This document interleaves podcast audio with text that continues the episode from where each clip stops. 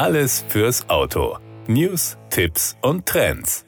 Vor einigen Wochen haben wir erstmalig über eine neue Automobilausstellung in Dietshölztal-Eversbach gesprochen. Der Ort sagt Ihnen nichts? Sie müssen sich nicht schämen. Ich kannte den Ort auch nicht, aber ich garantiere Ihnen, viele Automobilfans werden gleich Google Maps bemühen, wenn ich Ihnen sage, dass dort am 23. Juli 2023 eine absolut hochkarätige Automobilausstellung mit rund 150 spektakulären Fahrzeugen von 1886 bis heute für jedermann zugänglich gemacht wird. Das Nationale Automuseum The Low Collection. Den Zusatz Low Collection verdankt die Sammlung dem Unternehmer und Oldtimer-Enthusiasten Friedhelm Loh, Inhaber und Vorstandsvorsitzender der Friedhelm Loh Group, einer Holding mit mittlerweile 90 Tochtergesellschaften, über 12.000 Mitarbeitern und Hauptsitz in Haiger an der A45. Friedhelm Loh ist der Initiator der Sammlung. Von Haiger aus sind es gerade mal 20 Kilometer in die knapp 3000 Einwohner zählende Gemeinde Dietzhölztal-Eversbach, wo die Besucher in elf Hallen und Museumsräumen die Vielfalt der Geschichte des Automobils vom Alltagsfahrzeug über Prototypen und Designstudien bis hin zu Rennwagen und Sportwagen-Highlights erleben können. Ein Abstecher von der A45 dorthin lohnt sich in jedem Fall. Zurückgehend auf einen alten Verhüttungsstandort entwickelten sich die Hallen in Ebersbach seit 1908 zu einem Industriestandort für die Großkesselproduktion der späteren Firmen Buderus und Omnical.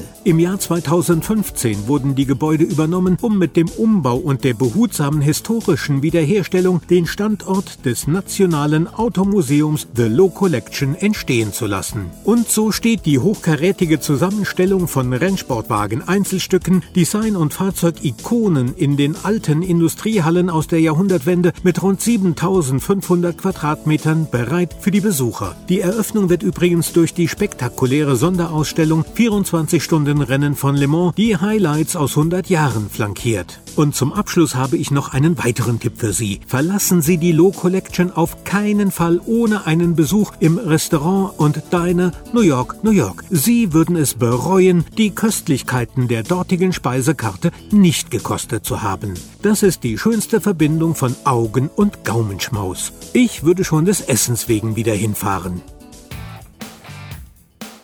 Das war der Autotipp. Informationen rund ums Auto.